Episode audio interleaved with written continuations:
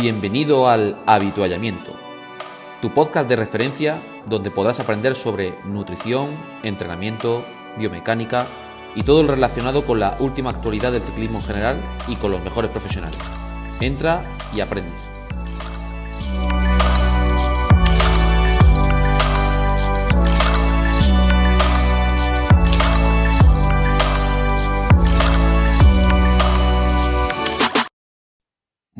Todos y bienvenidos una vez más a tu podcast de ciclismo, tu podcast favorito, el habituallamiento. Y bueno, cómo no, saludar a mis compañeros, eh, Raúl Celtrán, Javier Sola, Che Margra, David Barranco. Muy buenas a todos. Buenas tardes. Buenas tardes.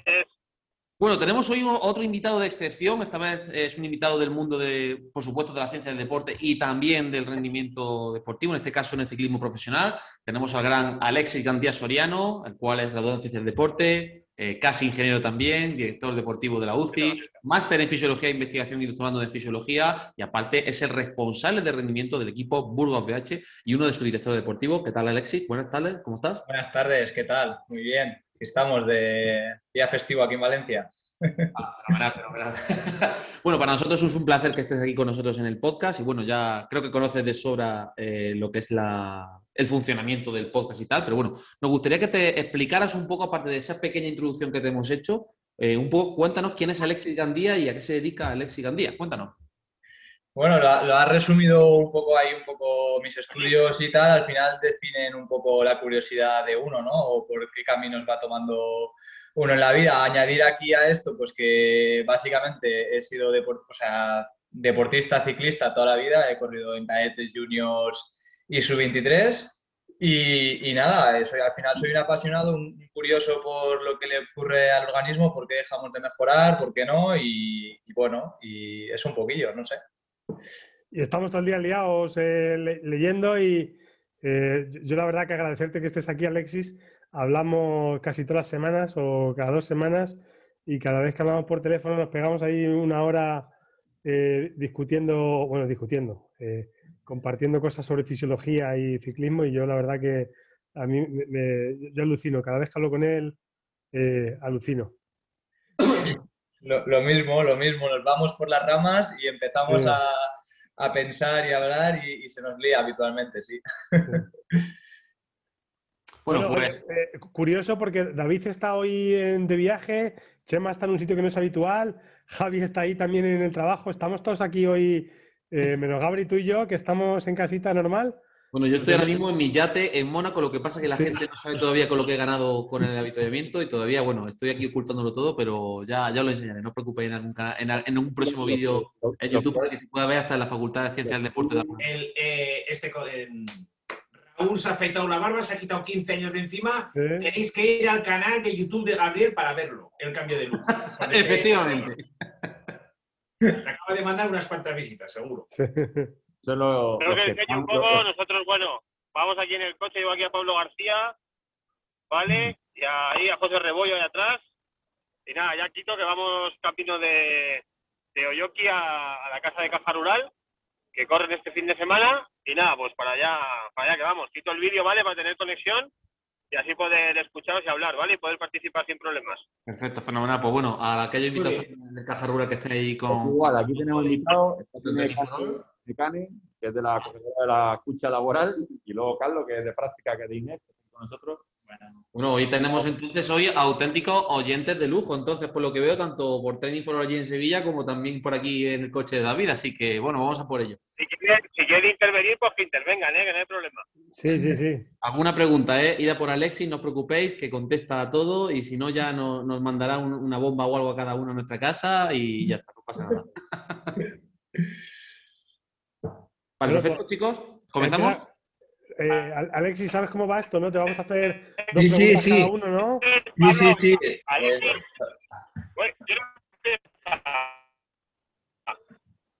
Uh, Uy, disculpad los pequeños detalles técnicos, todavía no tenemos presupuesto suficiente para comprar un GPS o un satélite todavía en la Tierra para poder pillar la conexión de David, pero bueno, si en algunos momentos... Ya, la... bueno, lo que escucho, lo que escucho. ¿Me escucháis ahora o no? Ahora, sí. Ahora. Ahora, oye, pues empiezo con la primera, ahora que se me oye, si queréis. Dale. No. Sí, da, dale, dale. Oye, sí, te quería comentar bueno, yo sé que andas ahí liado con, con temas de investigación y, de, y más tu trabajo de preparador, con el Burgos de director, etcétera, etcétera. Quería preguntarte que qué tal llevas el combinar esas dos partes, que no debe ser fácil, y dos también, pues que comentes un poco cuál es tu línea de investigación y qué estás haciendo en, en temas de investigación y demás, con ciclistas y demás, que hemos coincidido en algún congreso y cosas así. Entonces, me interesaba un poco ver por hacia dónde vas un poco en investigación para que, que nos lo comentes y cómo combinas un poco todo. ¿Cómo, cómo? bueno, pues, pues a ver, dentro de, de, lo malo, de, de, la dificultad ¿no? del, del tiempo de una tesis y del trabajo normal, tengo un poco de suerte porque he, he amoldado mi tesis a mi trabajo. Entonces, digamos que aprovecho un poco las pruebas de esfuerzo y el trabajo de campo que voy haciendo para, para, ir avanzando en la tesis. Y gracias a eso, pues tengo la inscripción al doctorado en media jornada, o sea que tengo unos cinco años para hacer, ahora justo estoy en el tercero y voy bastante lento, pero bueno, voy, voy avanzando y de paso no me desvinculo de la universidad y así creo que es bueno para mantenerme un poco actualizado. En cuanto al tema de, de la tesis, un poco estoy, ya, estoy centrado en, en estudiar un poco la, la, respuesta del estímulo de entrenamiento, ¿no? E, en por qué estímulo es óptimo para realizar adaptaciones y, y cuáles no. Y aunque estoy aprovechando las pruebas de fuerza y el control diario de los deportistas que yo llevo, que ahora justo estoy empezado con el control de los 10 y un poco les estoy monitoreando todo y ahora estoy centrando bastante, mi interés ha centrado bastante en la tesis en lo que es el, el estrés oxidativo, que es una, me he comprado la última maquinita, como hablamos yo y Raúl a veces, el último juguete nuevo. Y, y nada, y estoy empezando a, a, pues de momento me estoy llevando muchas sorpresas porque me parece que va a ser más difícil de la hipótesis que yo traía de casa. Y, y bueno, y luego, aparte de, de la tesis, eh, pues tenemos en el laboratorio la línea de investigación que, que seguimos es la de termografía que eh, pues estudiamos la termografía aplicada al deporte. Y bueno, pues van, van, saliendo. La verdad que ahí es donde más cositas voy haciendo. Porque Explica un poco lo que es la termografía, eh, Alexis, que entienda la gente. Un momento, poco... Raúl, Raúl, Raúl, ¿se me escucha? Sí, sí, sí. Oye, eh, Alexis, ¿cuál era la hipótesis de trabajo que tenías tú con el tema de, del estrés oxidativo? ¿Qué pensabas? Que... ¿O cuál era tu hipótesis antes de empezar? Sí, que yo, eh, la hipótesis era que a, a mayor estrés eh, generado, eh, o sea, sobre todo en ciclistas muy entrenados, ¿no? que es muy difícil ya encontrar los estímulos óptimos y tal, pues mi hipótesis era que esto se iba a poder ver reflejado en el estrés oxidativo, que es una de las principales adaptaciones del ejercicio físico, y la hipótesis era que a mayor estrés generado, mayor se iba a mejorar. Y la siguiente hipótesis era que la gente muy entrenada tenía alta defensa antioxidante y la gente poco entrenada tenía baja, baja respuesta antioxidante. Entonces, la hipótesis principal era que en pruebas de esfuerzo yo iba a poder ver esas diferencias y eh, lo que iba a hacer era periodizar esas pruebas en una temporada y estudiar la diferencia que había en pretemporada, pico de forma, en estadios de que ha mejorado mucho el atleta o el ciclista y en los que no. Y esa era un poco la hipótesis, que mediendo el estrés oxidativo iba a poder ser capaz de entender mucho el proceso de adaptación de, del ejercicio físico. Y, y, bueno, la realidad, la realidad, porque había, había leído, hay un estudio que yo lo llevaba ya en el máster, que me gustaba mucho, bueno, que yo tenía en la cabeza de, y cuando empecé a estudiar papers para ver cómo estaba el tema y tal, encontré un estudio de, de unos griegos que que vamos, que me, pare, me, pareció fascinante y hicieron tres grupos. La gente que tenía poco estrés oxidativo en un estímulo concreto, en el mismo estímulo la gente que tenía medio estrés oxidativo, lo que pasa es que lo metían en, daño a lípido, pero bueno. Y luego había otro grupo que sufría eh, gran daño ¿no? de estrés oxidativo. Y les hicieron tres semanas de entrenamiento o cuatro semanas y se veía eh, con el mismo entrenamiento, está muy bien hecho el estudio, y se veía como el grupo que tenía mayor daño mejoraba mucho más. Y entonces, claro, a partir de aquí que esto ya estaba, ¿no? Pues yo dije, eh, quiero, quiero empezar un poco a seguir la línea esta, ¿no? Iba primero, empecé a hacer un estudio control eh, con los míos buscando esto y me di cuenta que en ciclistas muy entrenados es muy diferente, porque primera... La porque, cambia, ¿no? Claro, claro. Y primera, porque ellos miden daño directamente a, lípidos o proteínas y yo mido directamente estrés oxidativo en sangre. Entonces, claro, yo realmente no estoy midiendo el daño, es como que yo estoy midiendo para hacer un símil el lactato, ¿no? Una cosa indirecta que está ocurriendo dentro de la célula. Yo ya estoy midiendo lo que ocurre fuera. Entonces me di cuenta que en deportistas entrenados hay bastantes estudios midiendo agua oxigenada, que es lo que mido yo, pero es que todas las respuestas que están descritas de, agua oxigenada es a nivel biomolecular, no, no había como tal en personas que viven, que digo yo. Y, bueno, eh, está siendo, la verdad que me está costando bastante entender los resultados y, y ahora lo que estoy, lo último que, está, que he empezado a hacer es medir en diferentes rutas metabólicas, a ver si podía, podía entender mejor eh, el estrés oxidativo en sangre cuando se hace ejercicio físico. Y bueno. Bueno, cuanto, cuanto más complejo es todo y tú vas una línea muy compleja, pues las respuestas también son complejas y difíciles. Entonces, nada, yo darte la enhorabuena porque cualquier producto de investigación pues es la leche y encima lo que te has metido tú más todavía con los sujetos que trabajas tú más todavía porque, porque como tú bien has dicho, ¿no? Cuando hacen tres grupos X, rápido se ven diferencias, pero cuando coges una muestra de, puras sangres, pues ahí la cosa cambia, ¿no? El comportamiento no es igual. Entonces, pues nada, eh, enhorabuena y, nada, deseando ver cosas cuando puedas, ir enseñando. Sí, sí, cuando ya, ya tengo ganas también, ¿eh? Porque encima ya para, para ir pasando los años años de la tesis, ya ahora ya me van a exigir una primera muestra y tal, y vamos, no tardaré mucho a empezar a, sacar algo y, a ver, a ver qué tal. Que voy en el quinto año y me queda todavía lo más grande. que digo a que, pues que, yo, llevo, yo voy en el quinto año ya de tesis y todavía no he acabado. Sí, yo creo, yo creo que voy por ese camino, ¿eh? Yo creo que voy a apurar los cinco años y luego creo que se puede pedir un, año de, o dos de, prórroga que me parece que los voy a tener que utilizar todos. Bueno, es lo normal, es lo normal. Cuando se está trabajando en campo, en campo también, o sea, no, está mal hacerla en el tiempo que os planeáis, o sea, que está muy bien. Sí, es mucho trabajo. Sí. Pues nada, otro, Gabri, que tú digas. Bueno, creo que ahora, por ejemplo, puede continuar nuestro amigo Raúl. Cuéntanos un poquito, Raúl.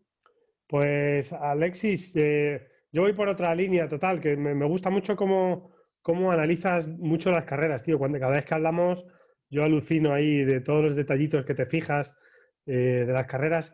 Eh, tenemos mucho amateur y mucho sub-23 oyentes, ¿vale? Em, y a mí me gustaría un poco que, explicases las, las diferencias entre, entre carreras profesionales eh, a sub-23 o amateurs, ¿vale? Que, que, cuando tú, si pones dos carreras, ¿qué dirías? Hostia, pues mira, aquí eh, esto se nota una barbaridad. ¿Qué, qué podrías mencionarle a la gente que nos está escuchando? Nerea está ahí, ¿no? también. Eh, y bueno, y los, los, los, chavales que van con, con Barranco, ¿qué diferencias ves tú entre una carrera a ver, y, una sub-23? A ver, a nivel de, a nivel de, datos, partiendo de la base que ya son diferentes en cuanto habitualmente los recorridos y, la duración, eh, luego también tenemos eh, un poco, creo, ¿no? El complejo de asimilar, eh, de asociar carreras pros a carrera tipo Vuelta a España, no sé, Tour de Francia, carreras largas, controladas y tal. Entonces, en, estas carreras, la verdad que sí que hay bastante diferencia, pero yo creo que es más por el, por el hecho de, que mañana tienen carrera otra vez, al siguiente ya tienen otra carrera, pero luego cuando analizas, por ejemplo, Indurain con, la clásica Estella, eh, tampoco hay tantas diferencias. ¿eh? Es, probablemente haya en un tipo de carrera así, en, la diferencia entre amateurs y, y, profesionales sea la contribución de la parte anaeróbica. Eh, por la forma de correr, porque eh, al final eh, en profesionales, en una carrera como Estella es probable que no haya mucha contribución anaeróbica y mucha más aeróbica, y en amateurs al contrario. es que no sé, no, sé qué te podría decir. Es evidente que las carreras son más largas, eh, pero luego el ritmo de subida y, tal eh, suele ser parecido. Y también es verdad que, en profesionales catalogamos profesionales como qué ocurre en profesionales y en profesionales para mí hay como tres categorías. Están las punto dos, que son carreras parecidas a amateur, que se deciden con datos muy parecidos a los de amateur. Luego están las punto uno, que ya suele haber bastante más nivel y punto 1 HC ahí estarían y luego las World Tour, que es otro rollo totalmente diferente, ¿sabes? Y no sé, me, me, parece complejo encontrar diferencias eh, en cuanto a los datos, si no es al tipo de carrera loca o abierta que, que ofrece la materia. Hay más, alto de junior a su 23, creo yo, por ejemplo. Javi, si te puedes acercar un poco más al micro, lo agradecemos digo que yo creo que hay más salto, se nota más de junior a sub-23, por ejemplo, lo que yo veo. O sea, en cuanto a demandas, eh, kilometraje, duración, tipo de recorridos, creo que suele haber más salto y lo suelen notar los corredores más.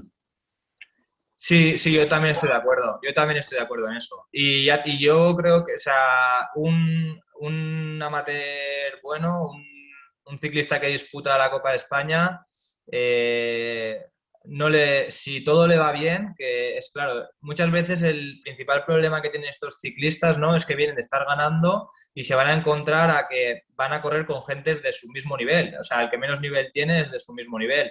Entonces, a veces yo creo que les es difícil mantener la motivación y el sacrificio que han tenido para poder disputar la Copa de España. Pero si esto lo consiguen eh, mantenerse motivados, quieren más y, y tener ambición, eh, en carreras 1.1, 1.2, eh, yo creo que pronto, si siguen la evolución natural, pueden estar delante, como ya ha demostrado mucha gente. Y bueno, por ejemplo, nosotros ahí en Houtbar, que había muchísimo nivel, el último día Pelayo ya estuvo ahí entre el 30 y el 40, un chaval de segundo año que viene de correr amateur casi sin correr, un año raro. Del pajarón del primer día que le pegó también. Pajarón del primer día. Y, eso, ¿sabes? Yo creo que es más tema de que si realmente ellos consiguen mantener su motivación y su buen estado de forma que les ha permitido ganar un Valenciaga o ganar un Aichondo, es muy probablemente que, no, haya no haya tanta diferencia. Otra cosa son las carreras World Tour. Las carreras World Tour, es que eso es otro. las carreras World Tour yo aún no sé cómo cómo cogerlas mucho. Cuando hemos ido a Cataluña y País Vasco, sobre todo, ves unos ritmos, la verdad que, es como que se sube a 6 vatios kilo y no se queda nadie. Y dices, ¿cómo es posible? en World Tour hay otro, es, otro ritmo, creo yo. Sí, sí. yo, yo, simplemente quería añadir que, como habláis de Elite Sub-23, compararlos con pros, muchas veces también te pones a analizar carreras de gente de muchísimo nivel que podrían estar corriendo en élite. Por ejemplo, otro día hablaba con Javi, le estaba enseñando los datos de uno que tengo, que tiene 81 de consumo máximo de oxígeno, tiene 6 vatios kilo y, de FRC tiene, de capacidad anaeróbica, tiene 27, 28. Y está corriendo el máster para estar perfectamente, digamos, en cabeza y luego te pones a analizar y dices, a ver esto por dónde lo cojo. No sabes si se coloca bien, no sabes si, si le da el aire, si no le da el aire, si ha cogido, ¿sabes? La, técnica y la, y la táctica, que, hay mucha diferencia, creo yo, de, pros a... Lo, hablamos por teléfono y con Alessia alguna vez lo ha hablado. Él, al igual que yo, tiene acceso a, datos de un equipo entero y, por ejemplo, la chica nuestra, extra de Bianchi el otro día, te pones a ver cosas que te llaman la atención. Gente que queda delante con menos vatios kilos que otras que quedan atrás. O sea, y, y ves bien ahí quién se coloca bien en el pelotón y quién se coloca quién se coloca peor. Eso se ve. Sí, saber correr. Ya, yo he visto datos, hemos tenido en el equipo gente muy, muy buena que, que al final no, no, no, va. Y en amateur se ve también a veces gente con datos espectaculares entrenando y que luego, y a la inversa, ¿eh? yo he visto gente, datos fisiológicos y, y, de perfil de potencia de gente que digo, es imposible, es imposible ver la carrera en el grupo delante disputando la carrera. Es pues imposible no es, ¿sabes? Es gente muy inteligente que sabe correr muy, muy bien, que gasta lo justo, que sabe sufrir ese minuto y aunque no tenga los datos se coge de donde no hay que cogerse y, te disputan carreras, ¿eh? O sea, hay mucha diferencia de una misma carrera, los datos que pueden haber de diferencia de un ciclista al otro. Sí, bueno, sí, es lo que. Y luego es que, claro, es una carrera de, de, de Elite Sub-23 y ves una, una, vuelta o, una carrera profesional y no tiene nada que ver. Yo he tenido la, gran suerte. Sí, di. No, dale, dale, Chema, ah, que es un poco al hilo de la pregunta, pero termina y ahora le hago yo la pregunta. Yo he tenido la gran suerte de ir en la Vuelta a España muchas veces en el coche de cabeza en, en escapadas y con el comisario de. Y los ves subir a 40 a un puerto relativamente suave y, dices, joder, pues es que no están los tíos, si están respirando lo mismo que yo aquí en el coche. ¿Sabes lo que te quiero decir? Es que hay una diferencia brutal. Eh, simplemente era eso. Yo, te iba a preguntar, Alexis, al analizar una carrera, eh, cuando tú estabas viendo uno de los tuyos, uno de un chaval del Burgos, una carrera para, para ver lo que ha hecho bien o lo que ha hecho mal y mejorarlo, ¿en, qué sigues alguna metodología? Te, ¿Tienes algún protocolo para decir primero miro esto, primero miro lo otro? Y bueno, y si no lo tienes, que, ¿en, qué cosas te fijas? ¿En qué cosas? ¿En el gasto? ¿En, cómo se.? A ver, una, cosa, una cosa que me gusta mucho y, que yo creo que les, insisto mucho a, los míos es que quiero saber dónde se ha quedado. Es no, en qué puntos, a lo mejor se ha quedado en varios puntos porque así, o sea, básicamente lo que yo me suelo centrar en una carrera es en buscar el limitante, que, que, es lo que probablemente haya sido qué, falta o qué ritmo ha sido el que le ha podido dejar eh, fuera de carrera. Pues si yo, por ejemplo, nosotros solemos tener, a ver, nosotros, por ejemplo, solemos tener eh, muy controlado más o menos el tiempo que puede hacer un atleta en tiempo, tu ciclista más o menos por entrenamientos. Eh, puedes tener, pero por ejemplo es difícil tener controlado cuánto tiempo puede, puede hacer a V2 Max con intervalos muy separados de tiempo o juntos o, más de V2 Max. Entonces me gusta fijarme en, en, esas cosas, ¿no? En qué tiempo por hora está acumulando en esa zona para ver eh, pues un poco eh, cuál puede ser el limitante. A veces, pues, a veces te das cuenta que es eh, el mismo umbral, dices, claro, va todo el rato por aquí, comparas con otro que va todo el rato por abajo, dices, claro, cuando se ha llegado este momento tal, o, o muchas veces como analizábamos la carrera de Hautbar, cuando ves el esto y dices, hostia, en 50 vatios de Supermax hay casi un minuto cuando lo normal son 20 segundos, pues seguramente a nivel muscular el chaval esté reventado. Y dices, ya se ha quedado subiendo a 5 vatios kilo ya, pero es que las condiciones en las que ha empezado la subida estaban jodidas, ¿no? Y un poco eso, tengo, tengo charts, bueno, tengo el chart, uno de los que utilizo bastante es el que me pasaste tú, de los picos, luego tengo uno con kilojulios, tiempo por arriba de umbral, bajo de umbral, y luego me gusta mucho ver el tiempo por zona y luego suelo hacer seleccionar por hora, un poco a ver el tiempo funciona por hora, eso, es interesante, eso es interesante. Mira, le, doy, saludamos aquí a, David, un, chaval del, grupo de Facebook, ¿vale? Hmm. Que, ha hecho un, un, chart para analizar XCM y que, oye, divide la carrera en tres partes, la primera parte, la segunda y la tercera, y ve un poco las demandas de cada parte de carrera para un, maratón de mountain bike, que es un poco... Muy similar, sí, sí, sí, muy similar. Lo mismo, eso, eso qué curioso, qué curioso. Eh, Gabri, ¿tú las tuyas o Javi? Bueno, si quieres puedo empezar yo, si no le importa a Javi. Bueno, la primera es, yo es una pelea que siempre tengo constantemente, a ver, si tú coincides con la temática con la que yo pienso. ¿Qué idea es la que más te cuesta quitarle de la cabeza a un ciclista pro o un amateur? A ver si acertamos. A ver, a mí eh, eh, esta, pregunta es muy amplia, ¿eh? Bueno, ¿cuál es la que tú, si te dicen una y te pones a pensar, vale, yo cada vez que me dicen esto es que me pongo enrabietado. ¿Cuál? La yo, la cabeza. Más, que decir, yo veo un estado que suelen tener los ciclistas que no me gusta nada para trabajar con gente cuando estás. Ese, como ese estado de ambición, de más es mejor, de que yo creo que les lleva una. Es un, tic recurrente en, en amateur, en profesionales, ¿no? Que he quedado sexto, ah, quiero más, hago una hora más de entrenamiento, eh, una más, esto uno más, todo es uno más, ¿sabes? Y al final ese estado termina descontrolándose y, y se va fuera, ¿no? Es muy típico, en pro ya no tanto, pero en amateur es muy típico lo de es que ayer no terminé la carrera, he hecho dos horas y media, pues mañana cuatro horas. Y oye, pero a ver, si no has terminado y has ido a tope, por algo será, ¿no? Tendrás que descansar. Eh, y e, ese estado yo creo que no les beneficia en nada y que es bastante normal ¿eh? en la mayoría de los coincidido, Has coincidido con lo que yo pensaba. Siempre se pasan de... Ah, Mira, eh, ahora Javi, que no me ha contestado, me supongo que estaría liado. ¿Has visto que te he mandado una gráfica esta tarde? Sí, sí, pasa que tengo el móvil hoy que no he parado con 40 WhatsApp. Pues a lo que dice Alexis, de, de alguien que nos estará escuchando, no quiero.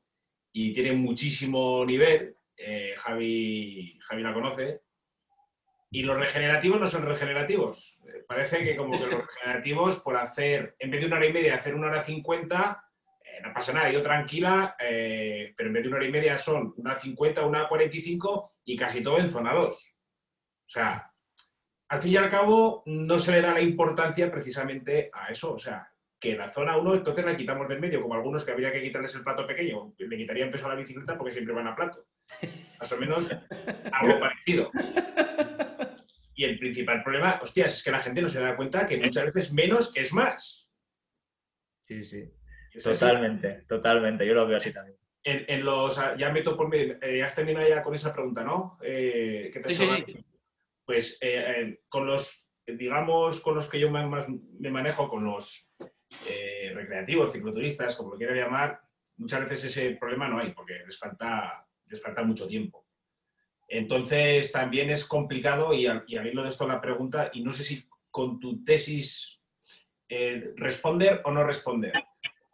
Cuando con alguien, en profesionales no, no, no creo que sea tan, tan, complicado por, la disponibilidad que tienen. Cuando a alguien no hay forma que no le puede subir, por ejemplo, el, el V2 más, estás intentando por distintos métodos, eh, me da igual, o, la capacidad anaeróbica, ¿qué narices? O sea, yo me rayo una. O sea, me, me cuesta. Ya no sé qué hacer. ¿Sabes lo que te quiero decir? Si les aprietas más, mal, porque al día siguiente tienen que currar o a lo mejor. eh, pues a lo mejor te pasas y, y recuperar mal. Y luego, claro, eh, yo lo decía el otro día, el fin de semana es sagrado uno de los días para salir con la grupeta. Entonces, es otro día que pierdes pa- pa- de cara al entrenador. ¿Qué sueles hacer, por ejemplo, si alguna capacidad en concreto? No sé, porque tíos que tienen 80 y algo de V2 más, trabajarles, eso ya lo hemos hablado, centrarte en eso, pues a lo mejor es preferible la asistencia a la fatiga, por ejemplo. Yo qué sé. Eh, ¿Qué es lo que cuando te encuentras con un caso así, por ejemplo? Que no responde, ¿qué haces? A ver, eh, lo primero es que si ya se ha probado todo, como tú dices, eh, a veces es simplemente asumir que, hay falta de tiempo para, para seguir optimizando el proceso de, entre- de entrenamiento. Eh, luego, pues estudiar, antes de llegar a ese punto de conclusión, pues estudiar todos los limitantes que pueda tener. Pues si VO Max está bien, umbral está bien, pues oye, pues habrá que si eso está bien, las dinámicas están bien, eh, pues habrá que darle más al trabajo de fuerza, mejorar ese músculo que pueda tirar más. Eh, si eso está bien, pues si no puede hacer más volumen, pues habrá que ver si se puede meter algo de hipoxia intermitente, si es que es un friki o calor, que es fácil de, meter, o no sé, hay que buscar hay que buscar la forma. A mí me ha pasado también, ¿eh? que te decir a, a ciclistas con los que he trabajado 5 o 6 años, llegar el momento que decir, oye, estos son tus datos máximos si no te dejas el trabajo. O sea, no, no podemos con 11 horas a la semana, 12, no se puede. Hemos polarizado, hemos despolarizado, hemos trabajado esto, lo otro, y ves que realmente lo que ocurre es que no puedes dar mayor estímulo porque necesita mayor descanso y, y no tienes más tiempo. Es, es como la limitación es el tiempo realmente de entrenamiento. No sé, es complicado. final, ¿eh? ¿Tú, tú crees, Sí, Alexis, eh, que, que- que cuando eh, en, un- en un deportista amateur, eh, siempre si extendiésemos el tiempo, incidiésemos más en cualquier capacidad, se mejoraría? ¿Tú opinas eso también? O... A- hasta el envejecimiento, sí. O sea, hasta el envejecimiento es problema de saber dar el estímulo. Yo tengo, esto sí que lo había pensado para, o sea, hay un perfil de ciclista que se suele, o que a mí me solían catalogar como no respondedor, muy típico. No sé si vosotros tendría- tendréis el- la misma experiencia, pero hay un perfil de ciclista que yo digo que están eh, preparados genéticamente para ser deportistas y están tan preparados que es muy difícil entrenarles porque, claro, al final te, te llegan, ¿no? El típico, yo me baso en variables fisiológicas más, pero bueno, el típico que ya te entra, está fino, presión arterial baja, variabilidad alta, eh, pulso bajo, eh, ¿qué más? Eh, tú lo ves el perfil y dices, hostia, tengo un per- la fuerza la tiene bien, un perfil de puta madre, y es un tío que no ha entrenado mucho, te llega y claro, empiezas a entrenarle y, tú ya partes de una idea preconcebida, ¿no? De que, bueno, pues asimila muy bien las cargas y tal. Claro, pero en realidad no está entrenado. Entonces, habitualmente ese tipo de ciclista eh, pronto entra en un estado de, de, sobreentrenamiento que es complicado, siempre están cansados, es complicado entrenarles. Y yo creo que es simplemente porque realmente estás trabajando con un deportista que genéticamente es muy bueno, que cuesta darle un buen estímulo de entrenamiento para que mejore. Y luego, claro, es muy, es muy difícil realmente porque no tiene la base y es muy difícil darle esa base de entrenamiento. Y yo con este, es que me, he encontrado varios que me, que me, han llegado así y habitualmente polarizar mucho, polarizar mucho y sobre todo al principio incidir en que, en que descansen muy bien al principio y, y, he tenido alguna experiencia que poco a poco los ves como dices, joder, después de dos, tres años estamos ahora en datos que no hubiéramos, no hubiéramos ojo, imaginado. Ojo, oyentes, ¡Qué lujo! Dos, tres Ojito, ¿eh? años. Ojito con lo que acaba de decir. Y va a Eh, ser- dos o tres, no Dos dos, o tres meses.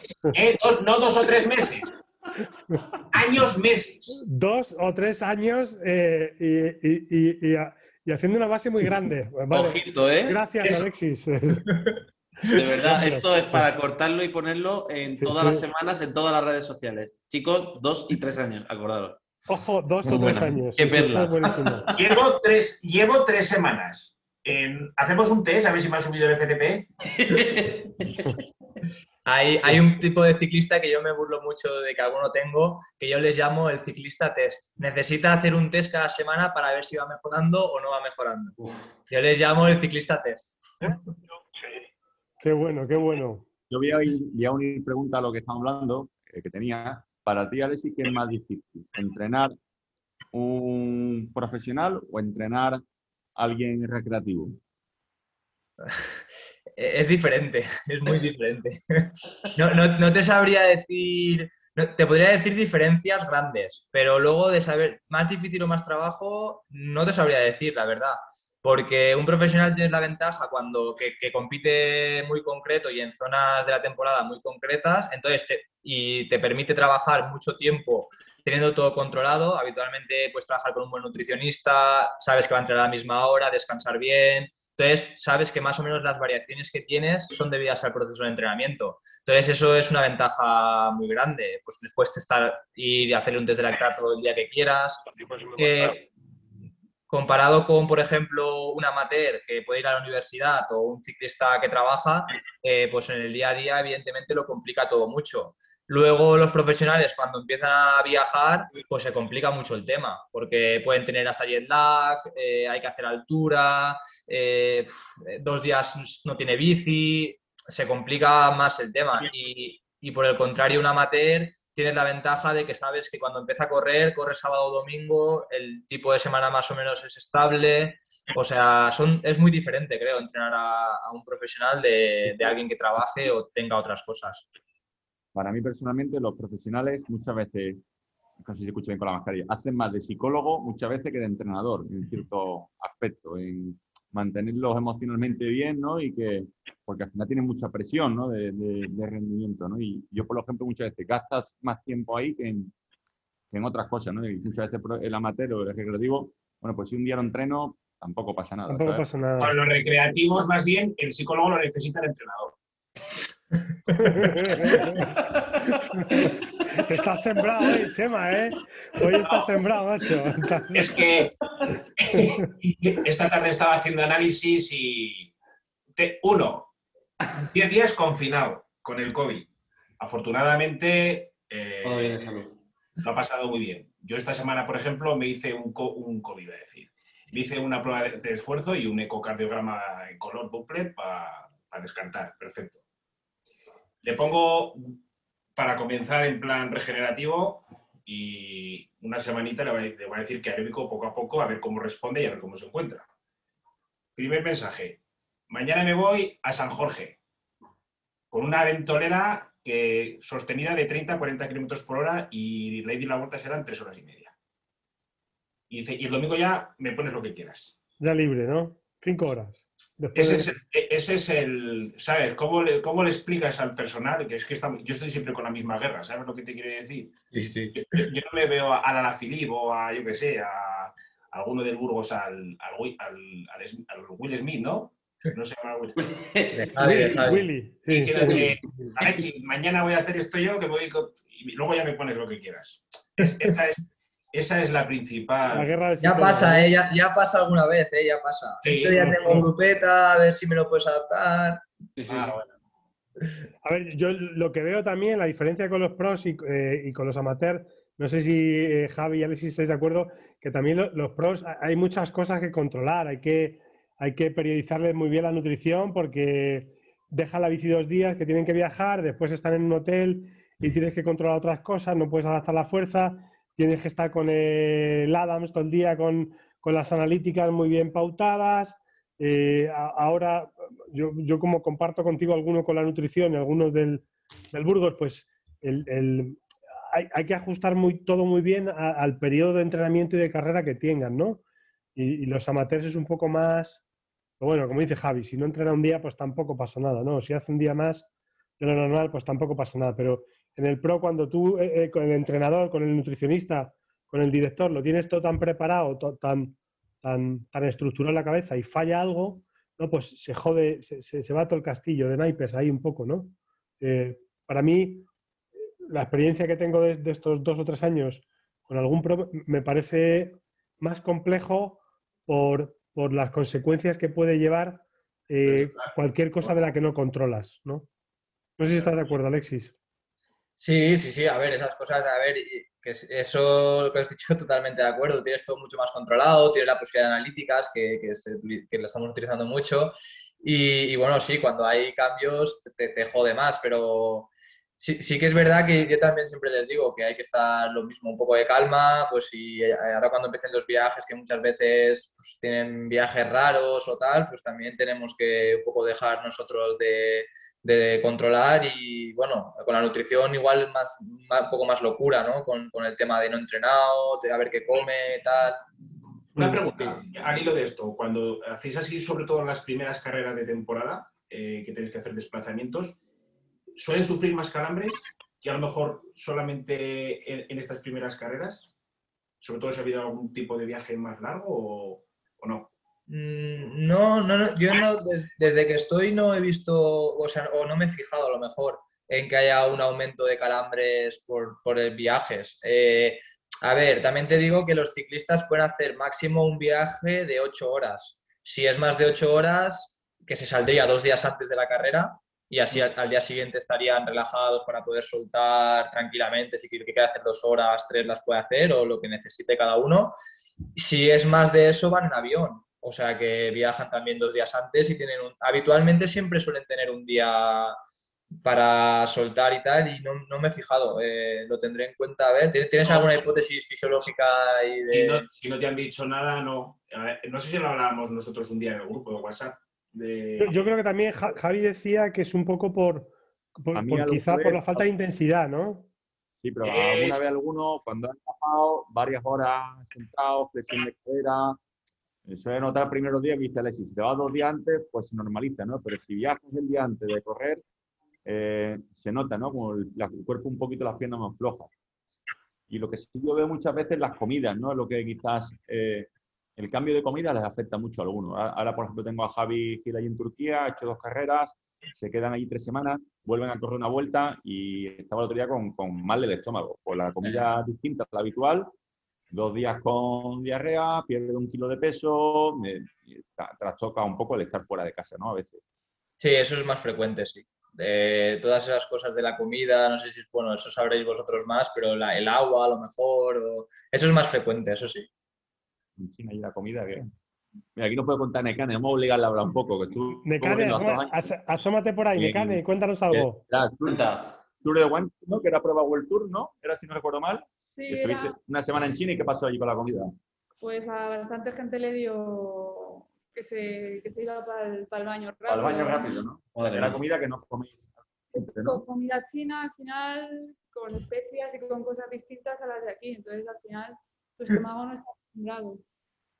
Entonces, a ver, eso es verdad. Si vas a, a ver, si vas aquí a Europa, no creo que te dé tanto problema, ¿no? Pero te vas a correr a Asia, por ejemplo, y la comida no tiene nada que, no nada que en, ver, Turquía, ¿sabes? en Turquía no será la comida picante también y con... No, allí ni picante apenas. ¿sabes? Me dice, ya nada más como arroz, eh, cuatro cosas que conozco lo que son. Dice, lo demás, y, y aún así te sienta, te, te siente, pues sienta mal, evidentemente. Digo, Bueno, también te digo una cosa, que va- Ah. vayas a correr o vayas de turismo, yo haría lo mismo, ¿eh? Me comería lo que conozco. O sea, o sea, bueno, yo te lanzo la segunda mía, Alexis, a ver qué me respondes. Eh, imagínate, esto es como la carta a los Reyes Magos, ¿vale? Presupuesto ilimitado. Y te dan la responsabilidad de, de hacer un equipo, ya sea World Tour, Continental, como sea, ¿vale? Puedes tener, yo que sé, como el Alpecin, a lo mejor quieres tener un profesional continental con mucho presupuesto. ¿Cuál sería tu, tu estructura ideal o, qué no podría faltar en, en tu equipo, si tú fueres el manager del equipo? ¿Cómo sería esa estructura que a ti te gustaría tener? Hombre, A ver, yo- por- que tome nota. ¿Eh? David, Que David Que tome- Cantera, que creo que no Que tome nota no los, los, los cherries del Burgos. eso, eso. No, nosotros- ver, una a cosa, nosotros falla- Nos falla el presupuesto ilimitado, todo lo demás es lo que haga falta. No, pero bueno, en un principio conocemos, yo qué sé, este- ha, ha sacado Javi esta mañana, ha puesto una entrevista en el grupo de Pachi Vila, ¿no? Pues que habían apostado por renovar en Movistar, luego hay equipos que toman más decisiones en una línea, otros en otra, yo qué sé, pues no sé cuál sería tu idea o cuál crees tú que es la mejor de las organizaciones para un equipo. Yo creo que es evidente que el ciclismo moderno, si quieres estar competitivo en el World Tour, necesitas a gente investigando para tu equipo. Si quieres ser referente en el World Tour. Eh, creo que es evidente porque Ineos fue el primero que lo hizo y luego Jumbo creo que apostó por esto cuando entró Henkendrup y, y creo que, que que algún otro. Luego, por ejemplo, se ha notado mucho con Shimano también cuando entraron o sea, creo que esa es, es- es la línea ¿no? que, que tenemos que seguir ahora mismo. Eh, el problema es que esa, esa línea que, se tendría que seguir ser competitivo es la guinda del pastel en un equipo. Y si no tienes pastel, a, la mierda todo lo demás, ¿sabes? Porque es mucho más importante para un equipo humilde, ¿no? Pues tener directores, tener mecánicos, tener fisios, es decir, tener el conductor del bus, tener el conductor del camión, eh, al final, lo último, cuando quede un poco más de dinero, pues se invierte en preparadores, nutricionistas. Si queda aún un poco más de dinero, oye, vamos a dejar que este preparador haga este tipo de experimentos porque nos puede beneficiar eh, o estamos buscando esto que puede ser bueno para nosotros o tal. Entonces, eh, eh, yo creo que la línea es esa, pero también creo que es muy complicado dentro de un equipo. Bueno, eh, es, es muy complicado, creo. Por el Vale. tema económico, ¿no? Al final. Claro, tú, tú, puedes, tú puedes tener al, al mejor equipo científico del mundo en tu equipo, pero si no tienes gente para ir a la carrera, ¿quién conduce el, el camión? O, o- o quién repara las bicis? Es decir, eh, eso es, para poder correr, eso realmente es más necesario que, que lo que ahora mismo está siendo determinante Sí. en los equipos World Tour. Yo creo que tienen presupuestos limitados y pueden invertir.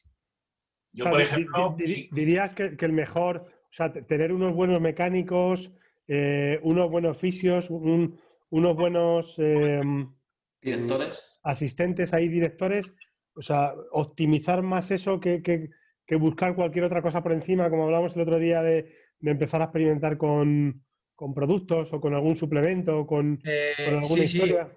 Sí, eh, es que es fundamental. Quiero decir, lo básico tiene que estar muy bien. Si lo básico no está bien, ¿para qué quieres como la alimentación? Tú me decías, Sí, lo más importante es, esto es lo mismo, es decir, si tienes un mecánico que está fallando, sales a la carrera, tienes problemas mecánicos, si, tienes a un conductor del bus que no quiere ir a por ti, si tienes a, el de prensa es un poco importante en un, en un equipo o al, que organiza los viajes, si no tienes ese tipo de gente, eh, que todo eso funcione bien, que el corredor esté tranquilo, ¿de qué te sirve estar probando protocolos de calentamiento para mejorar en la crono de 5 minutos? Si todo lo demás está mal y vas a salir y en el kilómetro 3 te va a botar los piñones. Quiero decir, lo básico sigue siendo, es primordial y hay que hacerlo bien. Y no son trabajos complicados, porque el mundo del ciclismo es un mundo, eh, cuando entras te das cuenta de que por muy bien planificado que esté todo, eh, es imprevisible. O sea, entonces, no sé quién, quién me contó, no sé si era de forma anecdótica o tal, que los, los países de, de medio Europa y tal, que buscaban a gente más como nosotros, que nos adaptamos mejor, porque cuando tú vas a un sitio no sabes lo que te vas a encontrar. Mejor llegas a un hotel y no hay manguera de agua y tienes que tener recursos para inventar y montar una manguera de agua para poder limpiar o para poder lavar la ropa. A lo mejor vas a un sitio y te dan un coche que no funciona, tienes que tener a alguien que sepa, que tenga mil recursos para que eso funcione. O, quiero decir, es que es un mundo imprevisible de por sí. Entonces, si no tienes a gente competente a tu lado, todo, es una, todo se descontrola y, y el corredor está nervioso, se llega tarde a los sitios, las cosas no funcionan bien, y entonces, si, eso, si es en, ese, en esa dinámica, si ya es difícil hacer buenas carreras cuando todo está bien, cuando hay algo mal, es imposible. O sea, se tienen que aliar los astros para que funcione, ¿sabes? Al final es en todo, ¿eh? La nutrición, el entrenamiento, lo que está diciendo tú en, el, en, lo básico de la... O sea, es que, que, las cosas básicas se hagan de manera óptima, ¿no? Eh, entrenando, eh, comiendo y, y, en, y, en, lo básico de, un, de una carrera, ¿no? Es, al final eso no lo entiende la gente. Con, ¿eh? con los triatletas, sobre todo, que quizás están un poco más obsesionados con todas las cosas muy marginales, que si la posición aero, que si tal, no sé qué. Espérate que antes hay que hacer mil cosas previas antes de, de hilar a ese, a ese nivel, ¿no? Es decir, primero a las cosas básicas bien hechas y luego ya empezaremos a meter son marginales, ¿no? Entre, entre comillas, ¿no? Sí, exacto, exacto que, lo ideal que es, pues por ejemplo, yo en el Burgos estoy solo y bueno, pues ya tengo suerte, ¿no? Pues, pues, por ejemplo con Javi, que tenemos, teníamos, ahora estamos con Willy, o, con Víctor, Raúl, tú y Víctor que hacéis buen equipo y, así, pues vale, se, puede competir y, de forma individual vamos haciendo cositas y tal, pero ya te digo, eso sería, es como la guinda, todo lo de antes tiene que estar bien antes de llegar a, a poder desarrollar cosas diferentes. Por lo menos en equipos humildes, ¿eh? No me refería solo investigación, o sea, que me parece bien lo que comentabas y estoy bastante de acuerdo que, si no se tienen unas buenas bases, pues es complicado atar todo lo demás, porque como tú dices, si no tienes material, si te llegan los cuadros y no tienes los grupos, pues poco puedes hacer, ¿no? O cosas así, ¿no? Pues te entiendo, te lo comento este año porque todo el mundo está con muchos problemas de material. Pues eh, estoy de acuerdo contigo, que posiblemente esa guinda sea lo ideal, ¿no? Y que cuando se llega, pero sí que es verdad que si ya tenemos esa idea, pues oye, mira, a ver si se acaba cumpliendo, ¿no?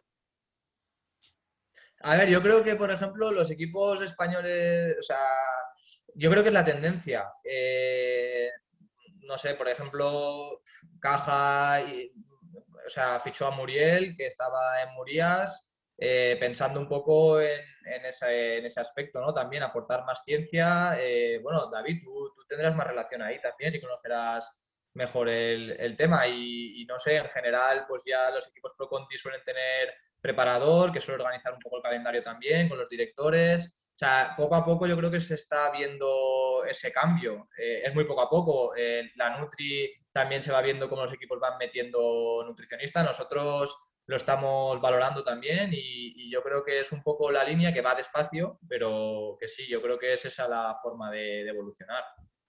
Bueno, mejor dar pasos pequeñitos poco a poco y que se asiente y que se note que es importante y poco a poco pues se llegará a esa última fase, ¿no? De pues vamos a ver cuando ya tenemos todo organizado cómo podemos seguir avanzando. Yo creo que un poco la, idea al final tiene que ser, además de los marginal gains, es que es como los procesos de cambio constante y de mejora continua. O sea, siempre hay que pensar qué se puede mejorar, ¿no? Y yo creo que esa es una, una buena premisa para cualquier equipo. Aunque ya estemos bien, vamos a ver en qué podemos ser mejores. Pues yo creo que eso es interesante, el poder analizarlo y si se puede llegar a conseguirlo, pues oye, si es a través de ciencia, pues ciencia, si es a través de equipamiento, equipamiento, lo que sea. Ingenieros, por ejemplo, ahora se ingenieros. Eso es, eso es, o sea, Big Data, pues no sé, lo que sea, pero que hay que tener siempre esa idea de que siempre se puede mejorar en algo, siempre. Mm, y nada, ya está, yo que siga, que siga otro ya por ahí. Gracias, Alexis. nada.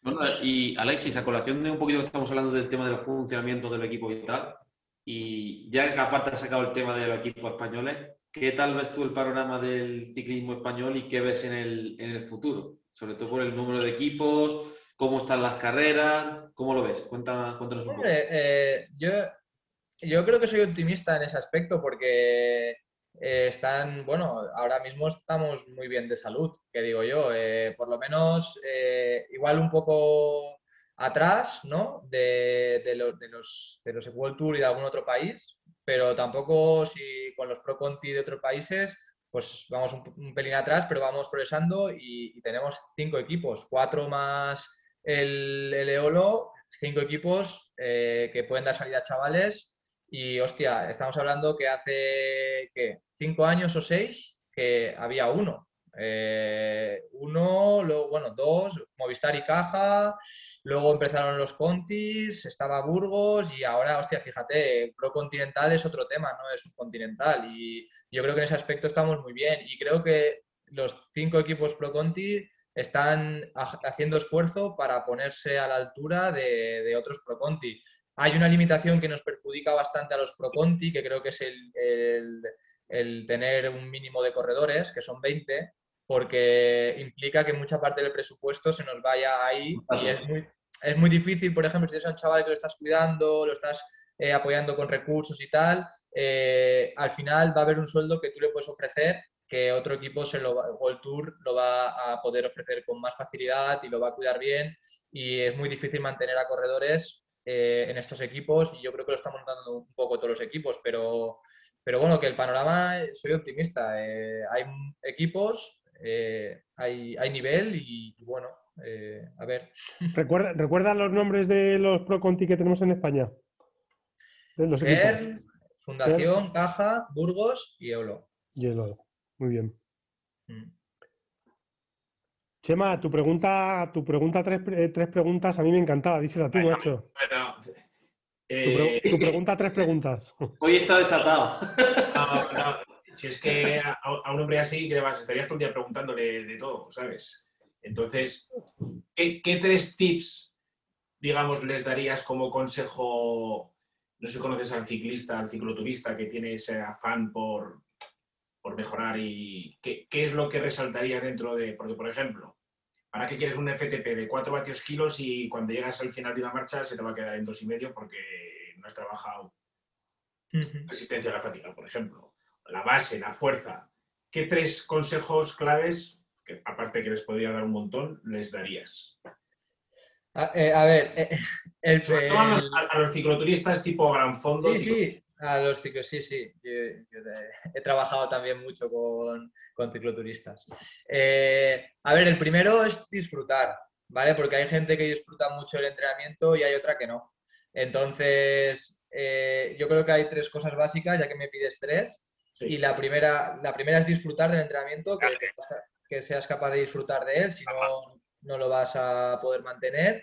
Eh, el segundo es la constancia, que sean constantes, porque no es difícil llevarlo con, con una vida familiar o laboral. Y al final la constancia, por mucho que tú quieras trabajar a B o C o D, va a ser mucho mejor que lo que quieras trabajar. Y, y, un, poco, un poco en el mismo bucle, si estás disfrutando, eres constante, pues descansar bien.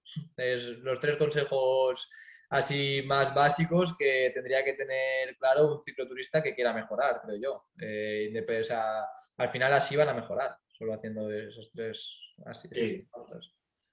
¿No? Eh, sí, perfecto, vamos. El, primero que me has dado, ¿cuál, ha sido? Que, Disfrutar, disfrutar. disfrutar.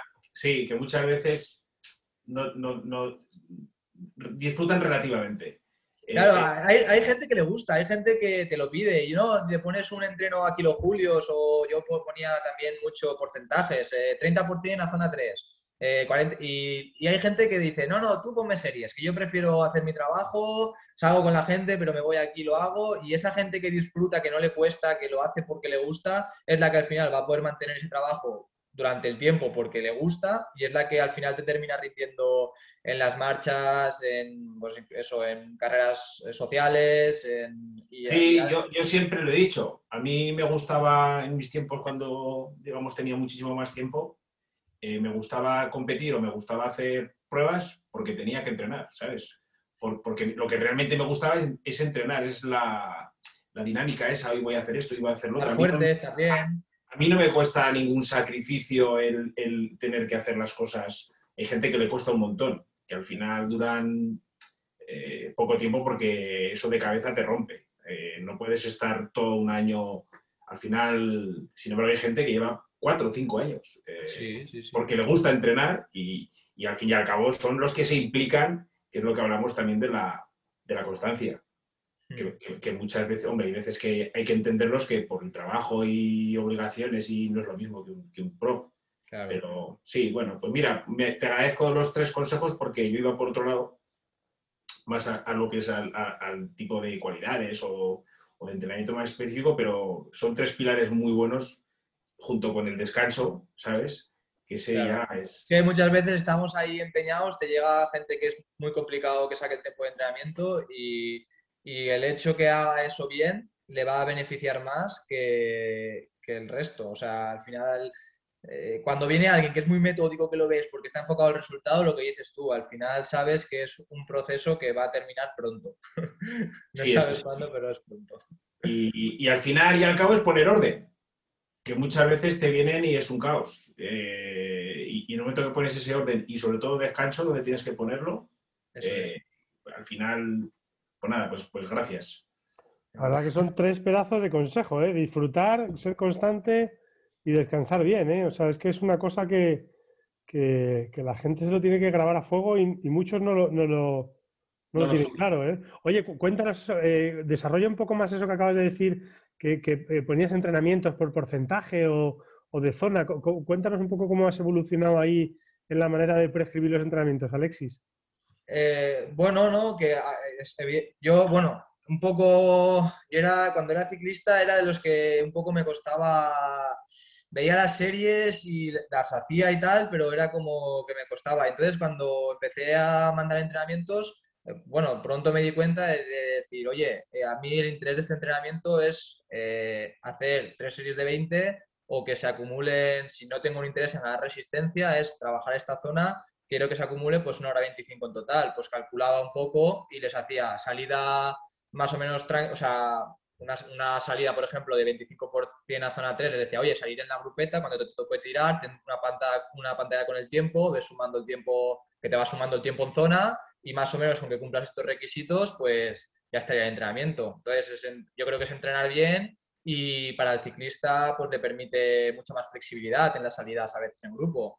Igual como las salidas en kilojulios, ¿no? Pues muchas veces llega el último día de carga cuando estamos buscando mejoras aeróbicas y pues un poco depende cómo se levante, depende de la aspiración, depende, depende de muchas cosas que no se pueden controlar, dices, oye, pues me interesa un estímulo muy fuerte. Yo sé que si hace cuatro horas con, con 4.000 kilojulios va a ser un entrenamiento muy exigente a nivel aeróbico, entonces le pongo acumular 4.000 kilojulios según sensaciones, eh, un poco, ¿no? Y le pongo no abusar mucho de la zona 5 y zona 6, una cosa así. Y sabes que te va a hacer el entrenamiento y que si hace menos es porque realmente no se, no se sentía bien, ¿no? Ya había una fatiga detrás que, claro, es complicado acertar como preparador, saber si estás buscando un, estímulo fuerte, saber hasta qué punto va a ser fuerte o te vas a pasar. Muchas veces la respuesta la tienen ellos mismos en su cuerpo, ¿no? En las sensaciones del día, en, cómo está ese día el cuerpo, cómo A mí esos entrenos que veo de kilojulio me gustan mucho cómo los pones. Me gusta mucho.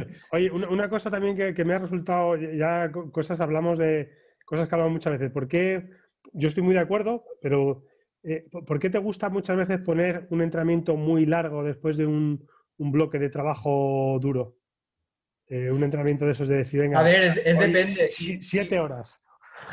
bueno, siete horas no sé, ocho horas. No, no, tanto, no, tanto no, bueno, pero que se entienda, ¿no? O sea, decir, un, bloque ahí grande de trabajo y el último día te haces a ver, es, depende, de lo que, depende de lo que estás trabajando, pero hay que, hay que aprovechar el tiempo para entrenar cualidades, ¿no? Entonces, si más o menos es un chaval que recupera bien, que no tiene problemas en, pues sobre todo a nivel de, alimentación, ¿no? Que sabes que, lo vas a tener preparado para que puedas asimilar un trabajo el último día. Oye, pues el último día que he estado la semana entrenando, pues un poco de fuerza o, trabajo umbral y tal, el último día es perfecto ¿no? para entrenar el, primer umbral. Es un entrenamiento que va a, generar un tipo de fatiga diferente, que no necesitas estar fresco para realizarlo, pues es un día no perdido, que está controlado y puedes aprovechar para hacer un entrenamiento largo con, otro tipo de capacidades. ¿no?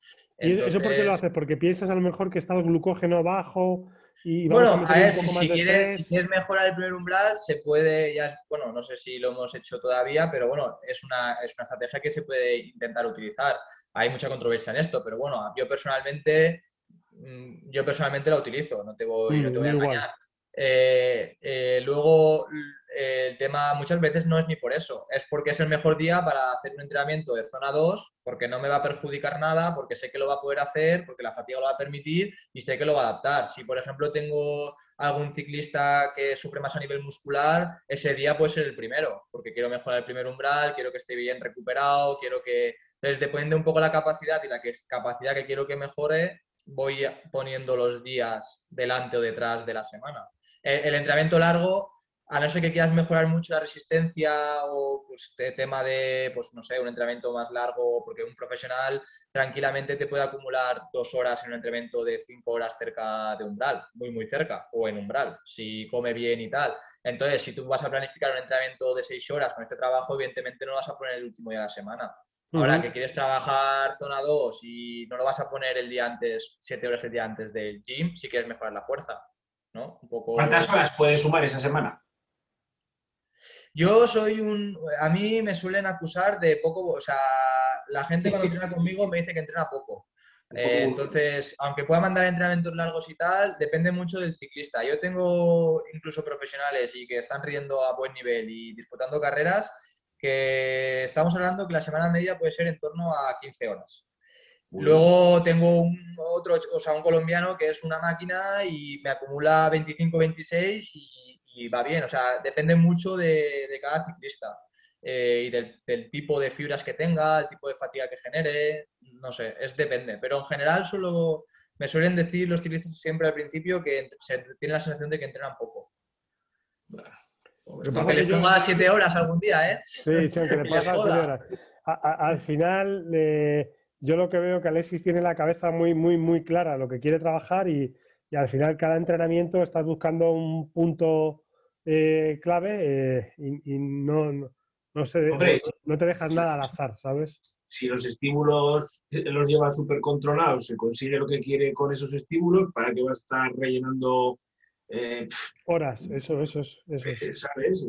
A, veces, a veces puede ser el objetivo. Si yo encuentro que hay un, déficit de eficiencia, si encuentro que el primer umbral lo tiene bajo, si tal, pues oye, uno de los entrenamientos para mejorar eso, evidentemente, es el volumen, ¿no? también yo soy, soy de pensar habitualmente el volumen priorizado, porque ¿de qué te sirve querer mejorar la, bueno, la eficiencia todavía, pero ¿de qué, te quiere, ¿de qué te sirve querer mejorar el primer umbral y meter entrenamientos de 3, 4, 3, 4. Si es un corredor que seguramente te da la capacidad de, estar todo el día encima de la bici. Entonces no le vas a... 3, 4 horas te refieres. Sí, sí. Por ejemplo, si quieres mejorar el primer umbral, eh, pues eso, 3, 4, 3, 4, 3, 4, al final, si tiene buena capacidad de recuperación, no le vas a estimular. bueno, yo creo que no es difícil estimularle así, al final por fatiga, ¿no? Y vas acumulando más fatiga todavía. Vale, yo creo que vale la pena meter dos entrenamientos a la semana de seis horas, si psicológicamente te lo soportan, que hay que ver cada ciclista que prefiere más. Y, yo creo que el estímulo va a ser mucho mayor. Y el trabajo... ¿Cómo? Hola. Sí, Yo te quería comentar, Alexis, una, una, cosa, que esos trabajos de primer umbral con la gente que tú entrenas de nivel, ¿qué podéis estar hablando? ¿De 4 vatios y medio, 5 vatios kilo? Pues en vatio kilo me pillas porque como trabajo mucho con el vatio absoluto y me los conozco de todos los ciclistas que llevo, no suelo utilizar el vatio kilo. Eh, por ejemplo, puedo mandar un trabajo de, lo podemos calcular ahora, pero vaya, un trabajo de 5 horas, eh, un ciclista de 66 kilos. Venga, te lo calculo rápidamente, dime, 66 kilos. se podría mandar un trabajo perfectamente entre 270 y 300 vatios. 300 vatios, dividido 66, 4,5 vatios kilo. Sí, bueno, 270 300, ¿eh? que has tirado para arriba. Sí, sí, sí. no, pero se puede, muchas veces, si no les quieres agobiar, a ver, ese, ese entreno continuo todo el día es buenísimo. A mí, me, a mí me suele responder muy bien, pero muchas veces no tienes la necesidad y a lo mejor, aprovechando un poco la fatiga de la semana, le mandas las primeras tres horas en kilojulios, que vaya asumiendo cómo se encuentre, y la última hora y media entre 270 y 300. ¿Sabes? Al final es... el, que, meter, meter, siete, meter 6, 7 horas a esos vatios... no, eso es imposible. Como llegues, un poco frito de la semana... Que 270 son su zona 3. Eh... No, zona 2 alta, zona 2 alta. ¿Zona 2 alta? Sí, el umbral de lactato, o sea es que, es que los profesionales tienen, o sea, 4,5 vatio kilo primer umbral, en Pro Conti es bastante normal, ¿eh? Hay gente que tiene menos, ¿eh? hay gente que tiene menos, pero en ProConti 4,5 esa intensidad. Sería 4,5, 4,55 tienen todos. Sí, sí, sí, sí. De primero. Hay que ver también, yo, yo lo que digo, lo que yo creo que ese tipo de ese tipo de trabajo con fatiga, ojo, también sacarlo, ¿eh? No, con, fatiga, con fatiga, con, fatiga, no suelo mandar ese tipo de trabajo. Ese tipo de, trabajo concreto lo mando eh, y de hecho lo suelo mandar bastante aislado en, el entrenamiento. ¿eh? Lo, focalizo como trabajo principal. Es lo que he dicho, no es lo mismo estar buscando un trabajo principal que un trabajo de mantenimiento. Eh, cambia mucho la intensidad y el, y dónde lo voy a poner en, en, la semana. Y luego también depende mucho, porque claro, muchas veces tenemos zonas de entrenamiento y atribuimos las cosas que ocurren. He trabajado esta zona, he trabajado la otra zona, ¿vale? Pero una cosa son las zonas metabólicas y la otra cosa es el daño muscular que generan a, un ciclista. Yo esto, cuando empecé a entrenar, me, quedaba flipado porque yo me sorprendía mucho que un ciclista de buen nivel le costara mucho sacar tres horas a zona 3 y un ciclista malo, de, nivel bajo, te podía sacar a lo mejor, no tres horas, pero dos, dos. Y al final, la diferencia cuál es? Que, que, la contracción del ciclista bueno no deja de ser una contracción muscular de 300 vatios, que es una contracción muscular bastante heavy, mientras que una contracción muscular, o sea, ahí tenemos, a mí me gusta mucho separar los sistemas. Una cosa es el sistema muscular, el otro metabólico, el otro, bueno, eso es principalmente. No, pero que ahí también interviene el nervioso, por ejemplo, la fatiga que pueda tener a nivel neural, pues va a condicionar también ese tipo de contracción y toda esa vía o esa contribución metabólica. O sea que bueno, es muy interesante. Pasa es que sí que es verdad que cuando, o sea que yo, por ejemplo, los trabajos de primer umbral, de tempo, tal, sobre todo con gente ya de nivel, el meterlos con fatiga, yo, o por lo que veo, no los sacan. No llegan porque como haya esa fatiga metabólica o muscular, te dicen que dónde vas, que, vamos, se acuerdan de toda tu familia y de todo lo que tengan alrededor ya, te digo, ya te digo, ese, tipo de trabajo encima, cuando, cuando lo hago, lo, suelo explicar y le suelo decir, encima es que los dos, que, lo he estado haciendo bastante porque tenía el primer umbral bajo, los dos me ha ocurrido lo mismo, les he dicho, mira, tenemos que trabajar esta intensidad, vamos a trabajar al final de la sesión. Ahora, si sales con gente lo que sea, sin problema, y cuando tú puedas, o sea, si tú te ves bien y te toca el relevo lo que sea, si vas trabajando esa intensidad, no problema. Entrar a Training Peaks todo el día, ese, todo el día esa intensidad. Y no hay nada más maravilloso que darle la idea. Él ya, él solito se la. Se, la y luego ya se la gestiona. Sí, sí, sí, Bueno, que voy a, pasar, voy a pasar por el peaje, ¿eh? que tengo que pagar. Ahora seguimos. Vale, vale, vale. Entonces, Alexis, explícame un poco el, tema ese del primer umbral. O sea, les haces a lo mejor un entrenamiento de cuatro horas, ¿no? O, o que acumulen 2.500 kilojulios, o me estoy inventando el dato, ¿no? Y después, después de 2.500 kilojulios, ¿te haces una hora justo al límite de tu LT1, VT1 primer umbral? Ese me gusta mucho, sí. Justo ahí, una hora hablamos, o hora y media, en un pro. Sí, sí, sí, no suelen tener problemas, sí, sí. es jodido, eh, evidentemente. Mira, yo tenía una, frase de. Yo, bueno, yo soy del, pueblo de, de Frampla, que Paco Pla, que lleva el equipo de chicas. Eh, hostia, el Sopela. Y, él, bueno, salía con él, él era, él era mi, mi, maestro, ¿no? Y él de entrenamiento, pues ha sido ciclista, ha sido ciclista profesional, y siempre me decía, me, tengo muy grabada esa frase porque él siempre me decía que se sufre entrenando para disfrutar en carrera, ¿no? Y, y eso es un poco lo que el entrenamiento al final te va a hacer sufrir si quieres mejorar, no, no creo, yo lo veo así también. Sí, sí, a, las, carreras se va a recoger las medallas, ¿no? Se, lo, decía Javi el otro día cuando hablábamos por teléfono, que hay gente que le mandas determinados tipos de intervalos y cuando ve ya que los vatios suben mucho, eh, ya no les gusta tanto. Yo, es algo parecido, lo que no sufras entrenando lo vas a sufrir en competición. Mm. Es, es, es, algo evidente y luego te lo agradecen cuando dicen, joder, si no me acordaba yo de, los intervalos estos de, de 45, de 50 segundos ahí a fuego. Luego al final eso se recoge. Es así. Mm. Sí, sí, eso, oye, te, lanzo la propuesta, Alexis. Ahora vamos a hacer un día un webinar de entrenamiento, ¿sabes? De tips de entrenamiento. Eh, nos vamos a juntar Javi, nos juntamos con Alexis, ¿verdad? Ese, ese vamos a hacerlo. Eh, Hacemos un buen gazpacho ahí. Hacemos un, gazpacho aquí, venga, entrenamientos. Eh, este entrenamiento, o sea, recetas de entrenamiento, ¿te parece? Sin problema, sí, sí. Sí, sí, pues Encantado. ese Pero vamos eso lo a- vas a hacer en webinar.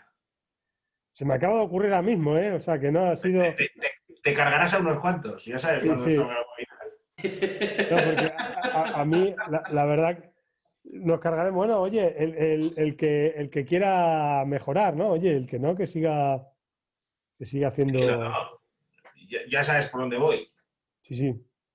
Yo estoy aprendiendo mucho con Alexis. Tenemos un deportista en común, que yo le llevo la Nutri y él en los entrenamientos. Y la verdad que como veo los entrenamientos, pues me gusta, me gusta mucho la manera como, como los hace, porque es, es todo relativamente sencillo, pero con, con un objetivo muy claro. Cuando lo, lo veo, digo, hostia, mira, esto es lo que quiere, o me imagino yo, si no se lo pregunto, esto lo que quiere es hacer esto. Me, me parece todo muy, muy, muy lógico y muy. Vamos, que estoy aprendiendo una barbaridad, macho.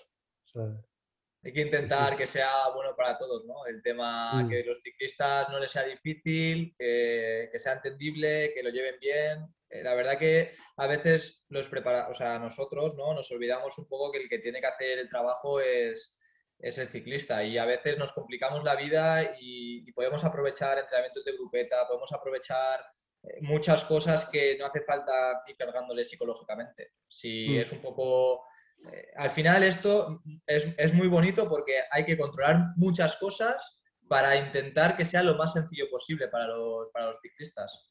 Y no sé.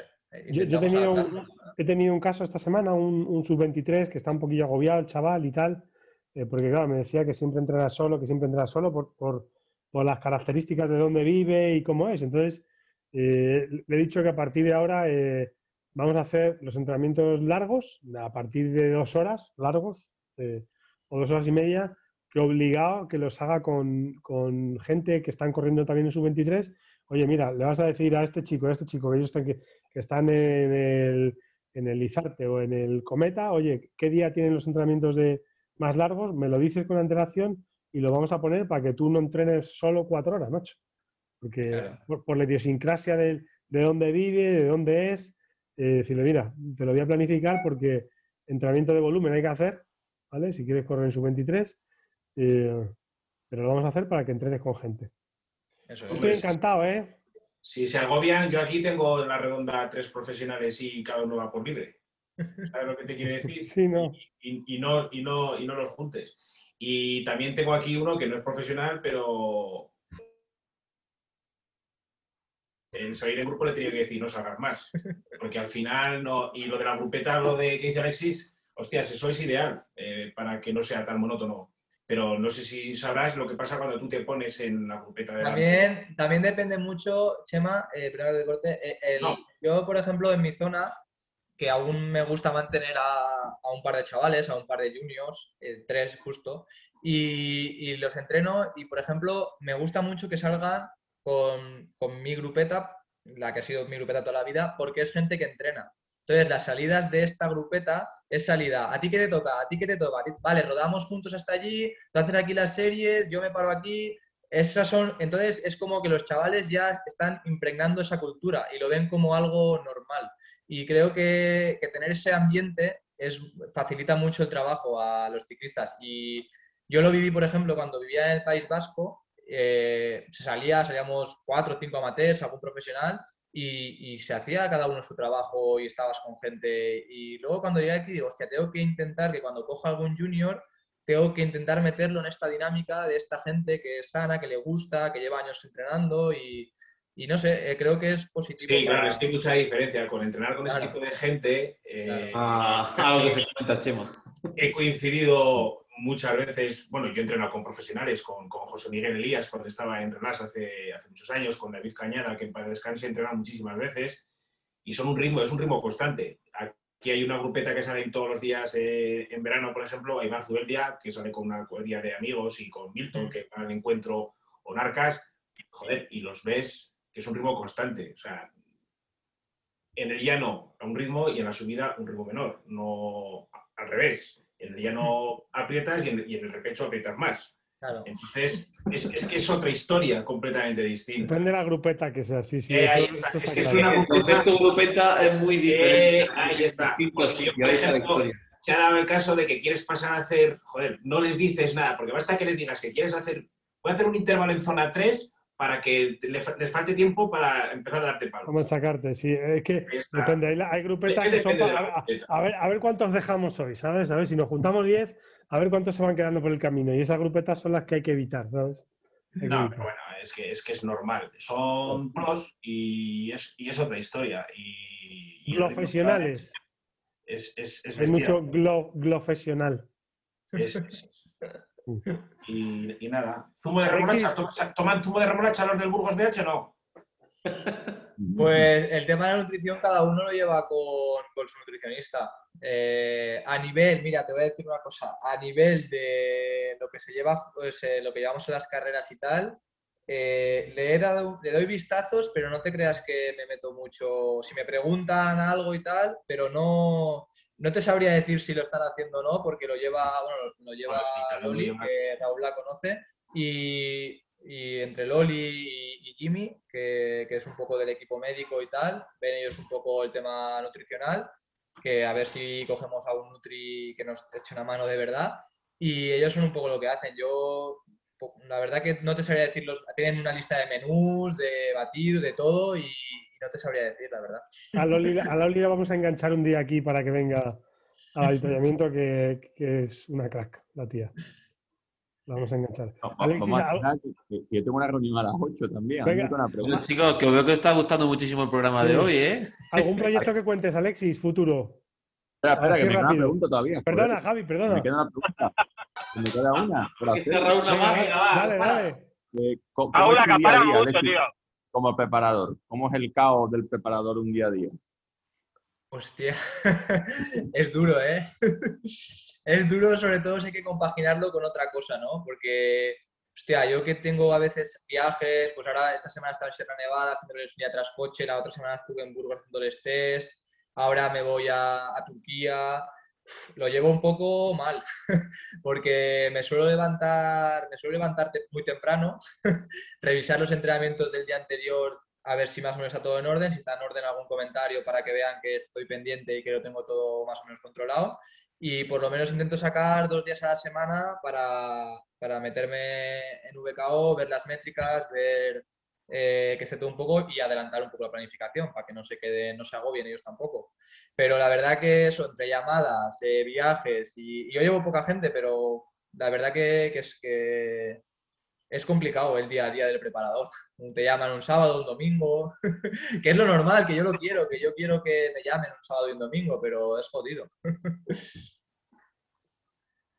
Nada, un poco aquí confirmar el, caos que tenemos cada uno en el día a día. Que estamos todos igual, ¿no? Cada, uno lo lleva como puede. Todos que llaman aquí todo el día conmigo, pues ven un poco salvando, salvando cada diario. Sí, sí. Bueno, David, ya, ya, no pregunto más. Yo que ya me has dicho que acaparo mucho, ya, ya no pregunto más. Luego tú hablas con él, ¿no? Pues ya está. Fíjate, fíjate que son las 8, las, las 8 menos 5 y a Javi le faltaba una pregunta todavía. bueno, eh, ¿alguna cosa que quieras contar, Alexis? ¿Algún proyecto que tengas así de futuro próximo? Nada, de momento la tesis, que estoy ahí ilusionado y sigo a ver si ya empezó la segunda tanda, que he hecho la de pretemporada, a ver qué tal si voy descubriendo más cosas. Y nada, en el equipo cada vez eh, estoy haciendo más cosas básicas, porque la verdad que, que, parece que no, pero estamos adelantando mucho y son cosas de control, de rendimiento y tal. Y nada, de momento estoy ilusionado aquí eh, con las dos cosas, con la gente que llevo también y yo creo que voy a seguir ahí estable un tiempo así. Pues fenomenal. Pues muy bien. Pues... El presentador que no habla. Estoy escuchando. Yo siempre digo que hay que escuchar a los sabios.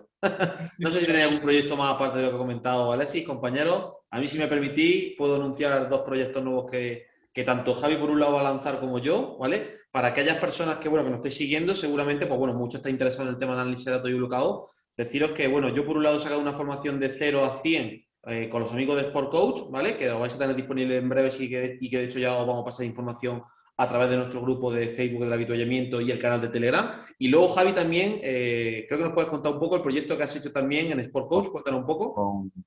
Sport Coach un poco para ver cómo optimizar la, la parte de ciclismo en triatlón de media y larga distancia. Un poco interesante de cuáles son, por así decirlo, los, los hitos fisiológicos a trabajar, qué métricas se pueden controlar y, y cuáles son un poco los, eh, cómo buscar el, el éxito en, en, ese sector, qué cosas hay que optimizar, por así decirlo.